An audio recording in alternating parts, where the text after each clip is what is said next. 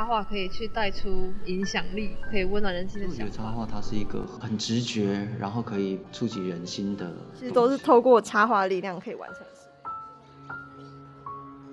喜欢插画的你，一起来听台湾插画家聊插画吧！欢迎光临插画小铺。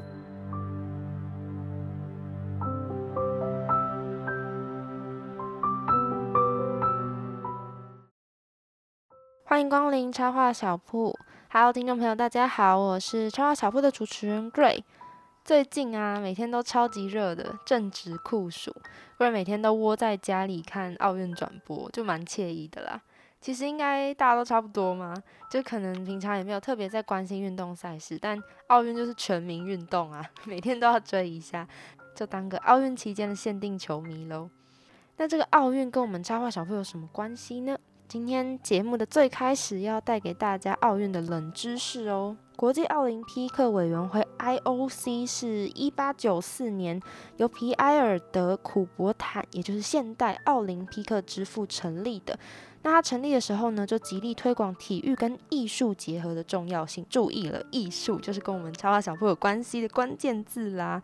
那奥林匹克艺术竞赛其实是在一九一二年的时候呢，才正式开办，在瑞典斯德哥尔摩奥运举办，总共是举行了七届，对，就没有流传到现在啦。不然我们现在也会有艺术赛事。那艺术竞赛的比赛项目有五项，包括建筑、雕塑、文学、美术跟音乐。大家有没有跃跃欲试啊？跃跃欲试也不能报名啦。好，那这个艺术竞赛的规定就是作品呢必须跟运动相关，然后要是原创的，那一样哦，跟运动赛事一样是取前三名颁发金牌、银牌跟铜牌。那艺术家也可以同时报名艺术竞赛的各种项目，就你你如果诶我音乐很强啊，然后雕塑也很强，我可以报名两个这样子。甚至呢，除了艺术项目，也可以跨领域报名体育项目哦。那也因为这样，所以其实奥运艺术史上有非常多有趣的记录，像是一九四八年在英国，这个艺术家卡布里他已经七十三岁了，他赢得了复合媒材、雕刻以及版画组的银牌，那是史上最年长的奥运赢家。哇，七十三岁！现在其实很多运动小将都是二十岁以下。那有很多文武双全的选手，像是美国的怀南斯，他曾经在射箭跟雕塑两个项目都夺牌。那匈牙利是哈约什，他是游泳金牌哦，然后还得到了建筑银牌。天哪，这些人到底他们花时间练习运动，然后艺术项目还可以得名诶，老天有时候是不是？嗯，好，我们不要怪老天，我们要怪自己。那第一个台湾人获得奥林匹克奖牌不是体育项目，反而是艺术项目，是一个音乐家。在一九三六年的时候，这个德国主办的德国柏林的奥林匹克艺术竞赛，这个姜文也，也就是我们的台湾人，他是代表日本，因为当时台湾还是在日本的统治下。那以台湾舞曲这首歌呢，夺得了管弦乐组第四名特别奖，很厉害，还第四名特别奖。刚不是说只有前三吗？那由于竞赛因为规定说参赛者一定要是业余人士，所以就后来就有一些争议。所以在一九四八年的时候呢，这个奥林匹克的艺术竞赛就结束了。那后来就是以文化节目取代。奥运举办的城市呢，就是主办方可以自由设计表演呐、音乐会、展览，让各地前来的游客可以嗯、呃、了解这个城市的文化，或者是一样是提倡一些艺术的活动跟气息。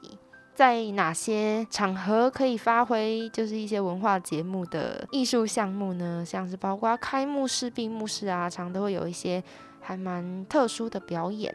那场馆呢，也会放置一些艺术品或者是吉祥物样式，通常也会是奥运就是可以提供各领域艺术家发挥创造力的地方，那也是展现当地文化特色的机会。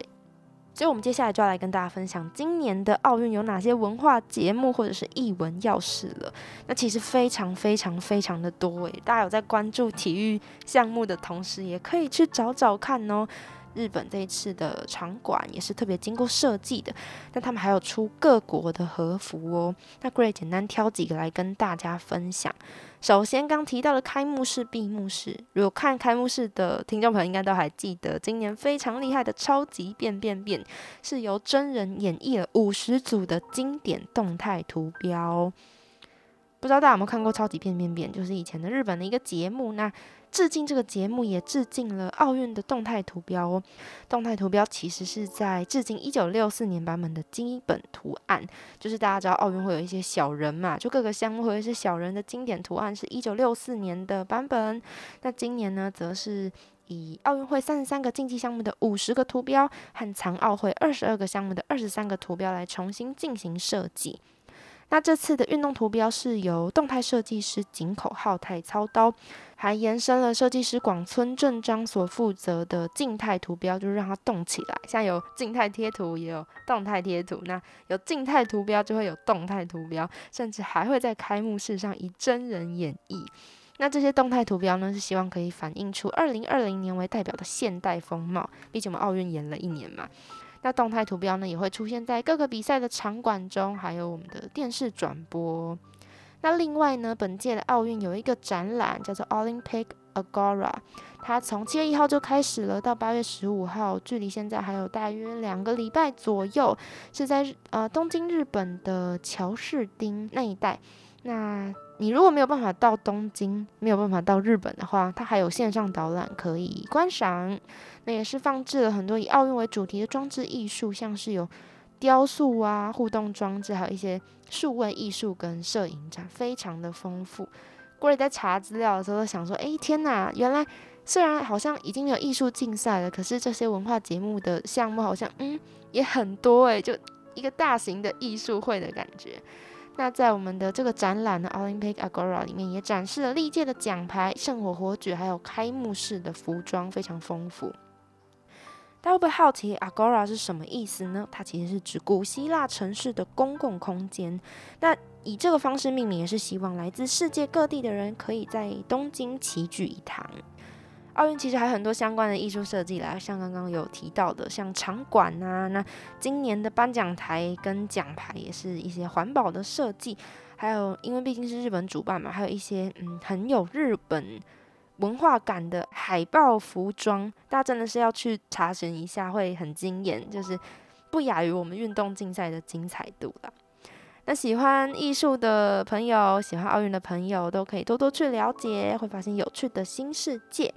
今天有关于奥运跟译文小知识就分享到这边，马上要进入重头戏，要来欢迎本集的插画家，也就是我们插画小铺的驻店艺术家喽。驻店艺术家小档案。曼蒂本名郭家军，是台湾插画家，创作以水彩、色铅笔和电脑绘图为主。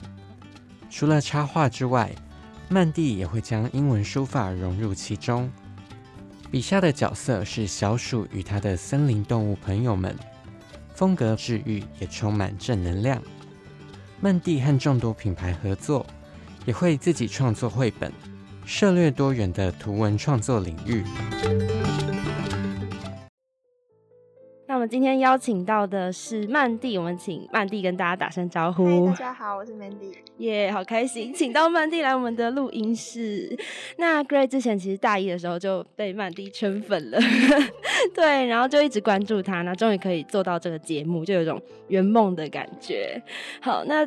马上，首先就是要先来问曼蒂几个问题。首先是想要问说，哎，就是之前有一个资讯，然后就发现原来曼蒂也是正大的学姐嘛。那正大是普通大学，就是想要问曼蒂是为什么会接触到插画这个领域呢？其实接触到插画这个领域是在我升上大学的那个暑假，然后因为那个暑假就是时间很长，然后因为以前就是其实小时候就蛮喜欢画图，但是就因为课业，所以就一直很久都没有再去画画。那后来就是想说，哎，那既然有这个时间，那我就可以重拾我的。兴趣，所以那个暑假我就是试着开始画图这样子。哦，好酷！那这样子之后还有就是在嗯、有机会可以学习吗？还是说就都是自学啊？嗯，其实大部分是自学，但是因为就是以前就是只是喜欢画，所以就是变成说没有一个比较硬底子这样子，所以后来就是有去师大那边上了十堂课素描，剩下就是自学。哦，所以就是有自己找到师大的管道。对对对对对。那想要问就是，呃，其实因为专职插画家有点蛮难的吧？就是有没有想过要放弃呢？就是坚持下去的动力是什么？嗯，其实自由接案其实它看起来时间弹性很高，但是它就是会有蛮多挑战，因为像说你接案初期的时候可能会比较不稳定，那就是你要自己去 handle 很多的事情，所以就其实会有有时候会觉得还蛮累的，嗯对。但是就是遇到。困难的当下，其实一定都会有想要放弃的时候，但是就会想说，嗯，我在接案的过程中，其实也有遇到很多人，然后很多事情是我以前就没有想过说会遇过的，嗯所以就觉得，哎、其实收获蛮多的。那我就也会告诉自己说，如果说之后想要再继续遇到更多这样很好的事情的话，那就也要继续坚持下去，哇才有的机会好正向激哦！励自己一下。对啊，因为像像 Gray 我自己也是很喜欢画画，可是嗯就是后来就因为也没有特别要往这条路上发展，然后就觉得说可以自学，然后还坚持这个路很厉害这样子。接着呢，要来就是问问曼蒂有关于创作的事情。对，首先想要请问曼蒂的灵感来源，就是因为曼蒂笔下的角色是小鼠跟他的朋友们嘛，那当初为什么会创造出这些角色呢？哦，其实灵感来源真的蛮有趣，就是因为一开始的时候是 Pinko 他们有一个计划叫做好月历，然后他就是会每一个月，然后就找不同的插画家，然后帮他们画一个就是一幅插图，然后把它做成月历这样子。那那时候就是刚好分配到我的那个季节是秋天，所以我就想要营造出那种秋天，然后在野餐的那种小动物那种很很和谐的氛围。嗯所以那时候我就想说，哎、那森林里面的小动物，我就选了老鼠，因为我自己也是属老鼠，所以我就觉得，哎、哦好像就是对，就是想要用这个当做主角。嗯结果后来就是，哎、那个小老鼠他们的回响还蛮大的，所以后来就是决定说，就是把它变成我自己的角色这样子，对，再加一点改良。Gray 觉得超可爱，超。喜欢的，但是他长得就是有一点像兔子，对，耳朵很长。是不是有被误会过还是有兔子吗？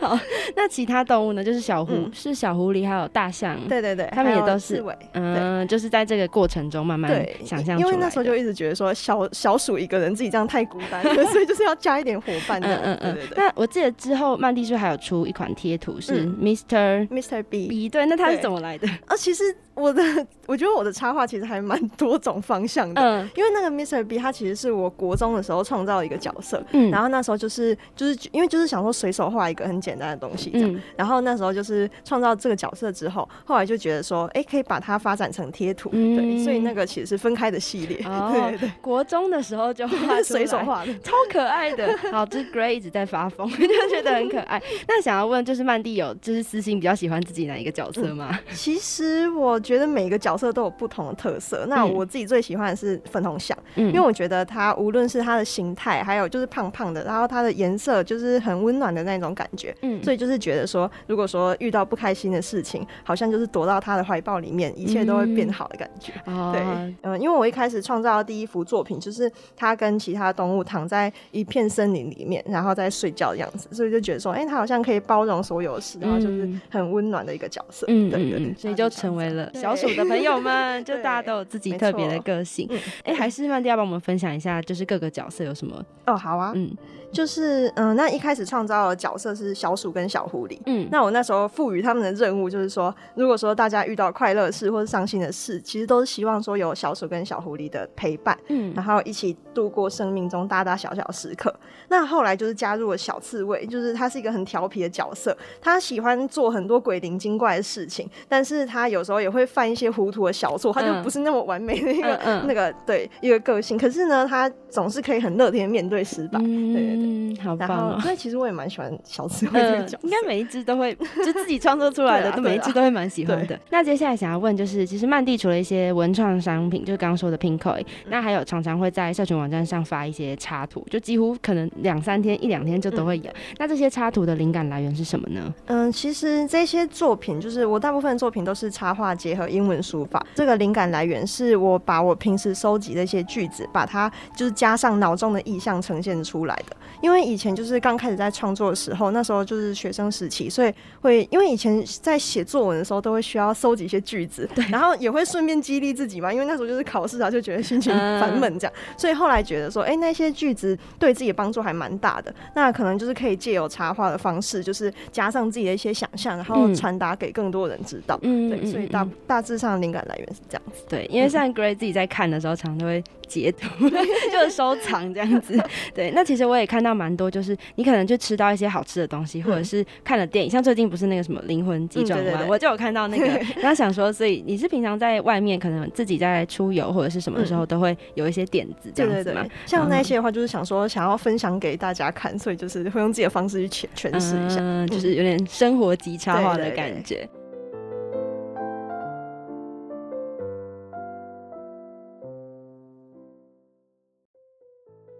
那我们回到刚刚聊到的灵感来源，就是其实 Gray 我自己最喜欢的就是每个月的桌布，就是很可爱。那想要问这些，就是因为每个月的桌布都会有不一样的嗯形式，那想要问这些桌布的。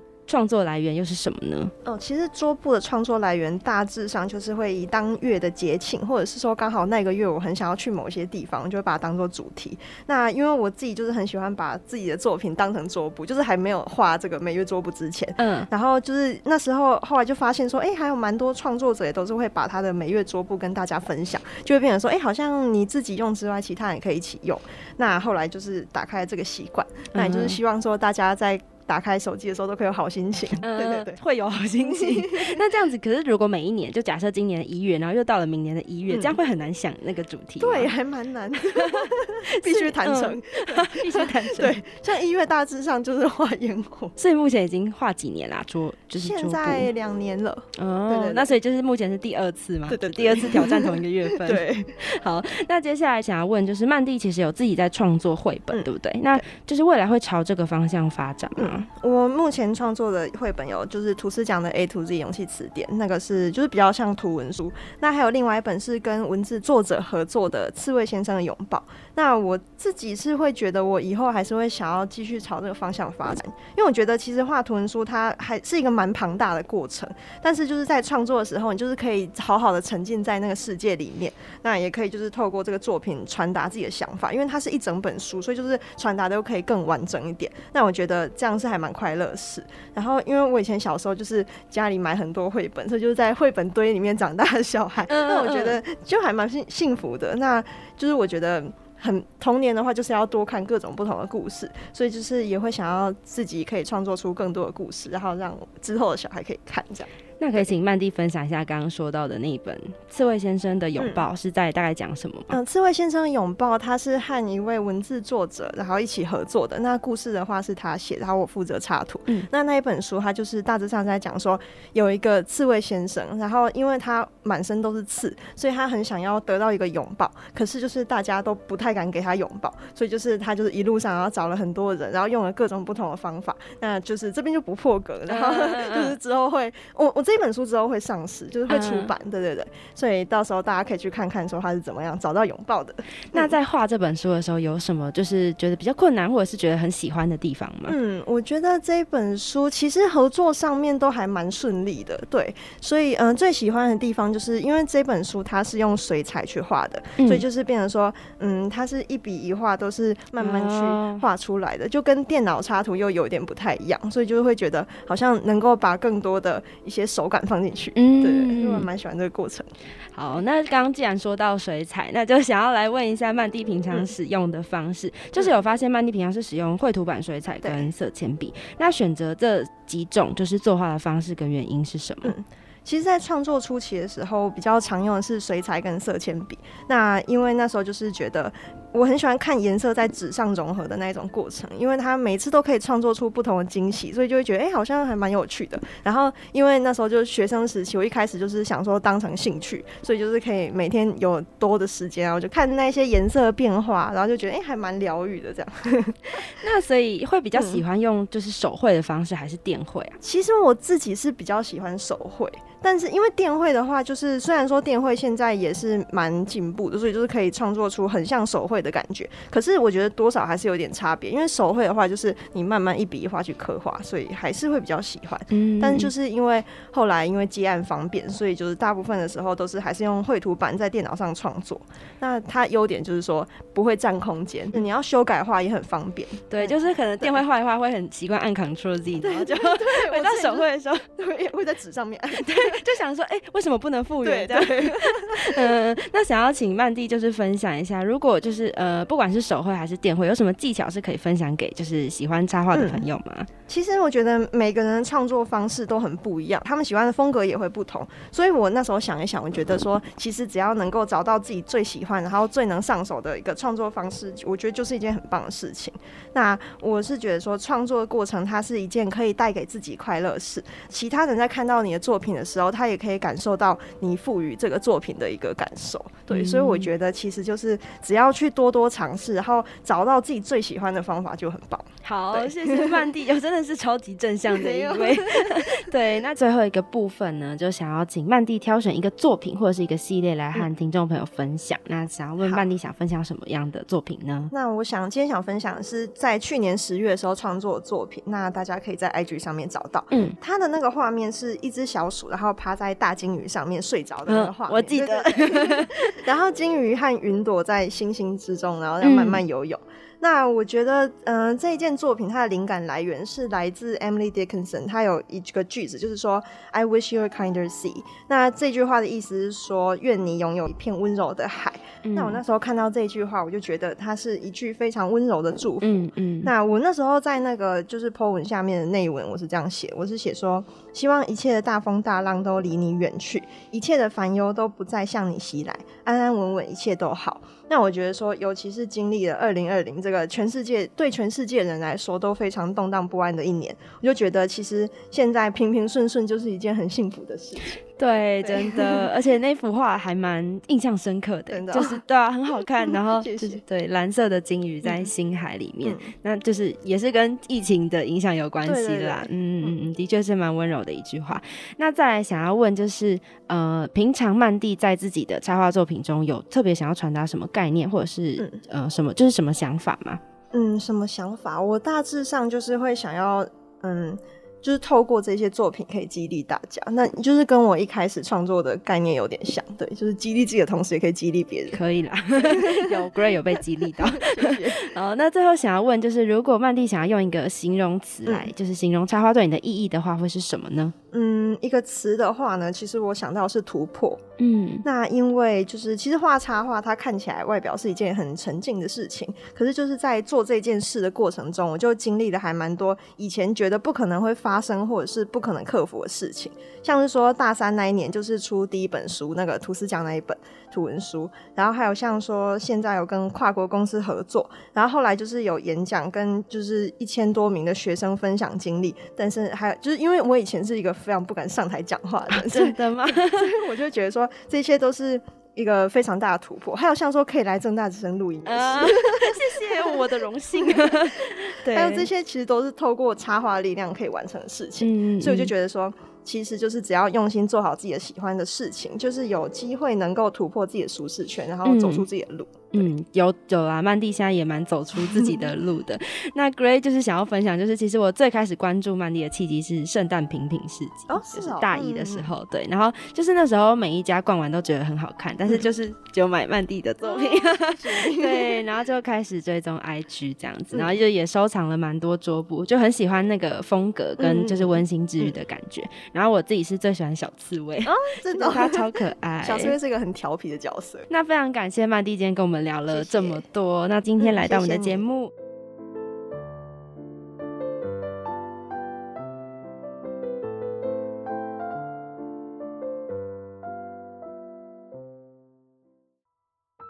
送走了可爱又亲切的 Mandy，我们来到插画小铺的最后一个部分是藏书柜子，也就是 Gray 和大家推荐喜欢的绘本的一个小段落。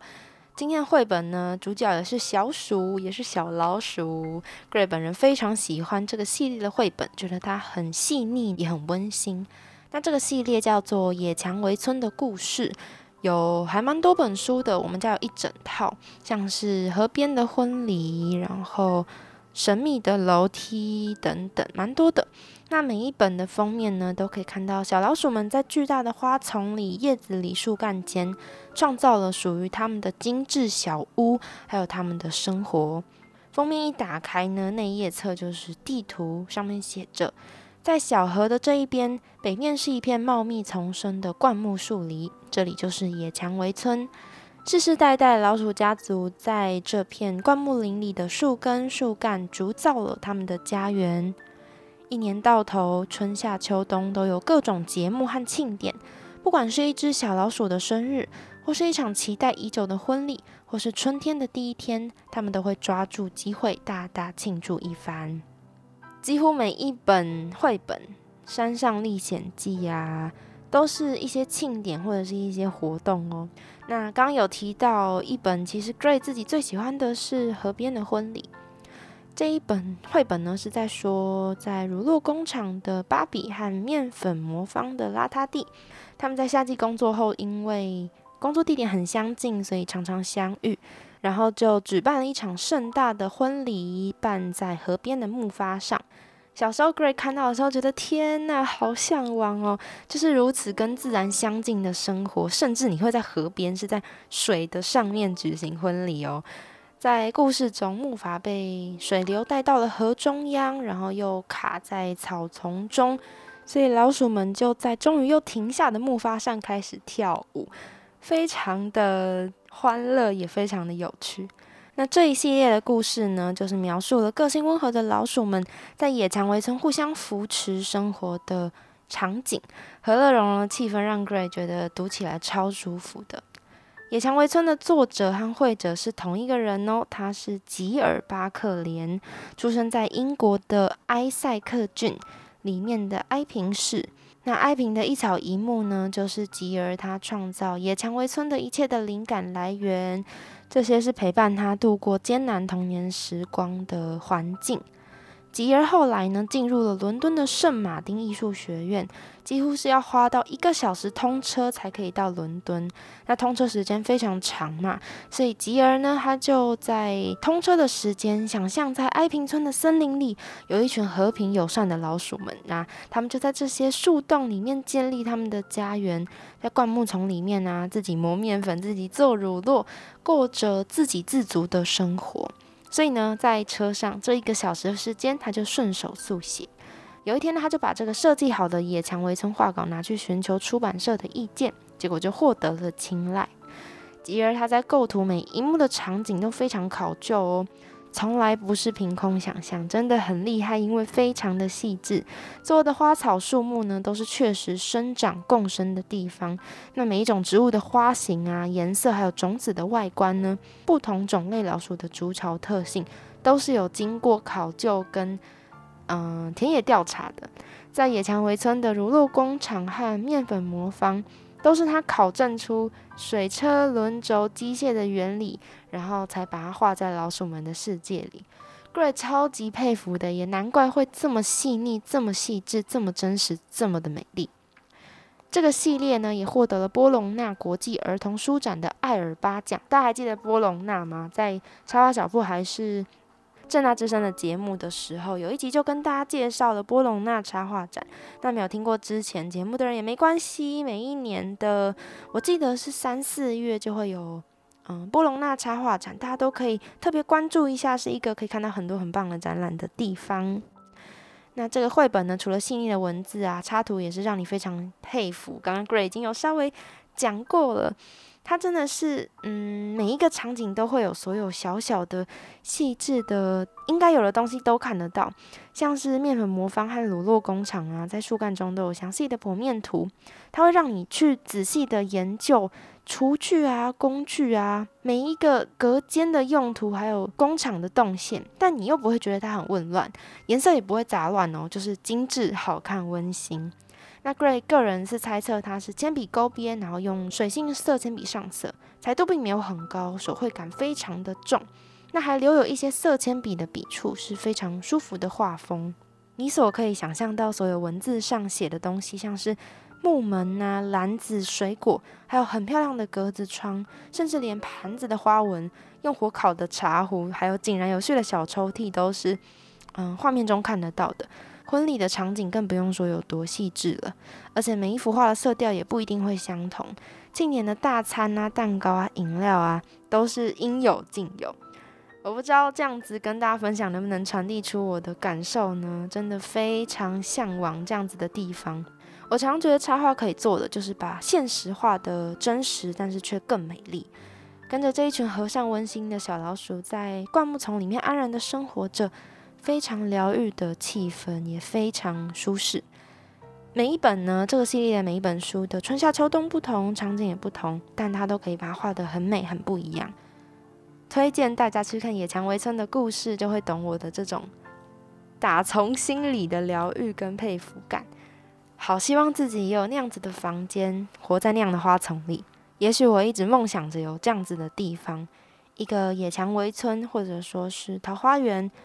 疗愈而热闹而令人安心。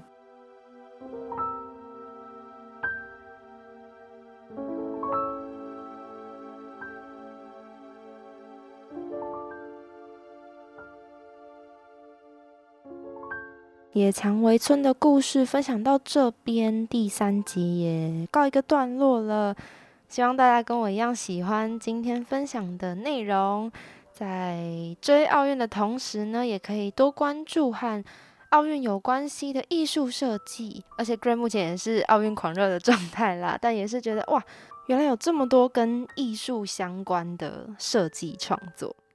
那驻店艺术家的单元呢，是 Gray 的 追星环节，非常喜欢 Mandy，非常喜欢可爱的曼蒂。那创造出来的小鼠跟他的伙伴们，也是一个非常温馨的画风，非常疗愈的创作。最后呢，是非常推荐大家去看的《野蔷薇村的故事》。以上就是第三集的内容。插花小铺目前可以在 KKBOX、Spotify、Apple Podcast、Google Podcast 跟 First Story 上面收听。还上架了很多不同的平台，那前三集都可以收听哦。希望喜欢插画艺术的朋友可以跟 Gray 一起体会和插画家对谈的快乐，也非常欢迎任何听众朋友的指教交流，都可以在留言区和我说，或者是追踪插画小铺的 IG，搜寻插画小铺或 Illustration Shop 底线 Podcast。每周都会有新消息在粉砖上面分享，要麻烦大家追踪分享，然后收听 podcast 了。不管你今天是路过，为了插画而来，或任何原因收听插画小铺的第三集，都谢谢您的光临。我是 Gray，我们相约下一集空中再见喽。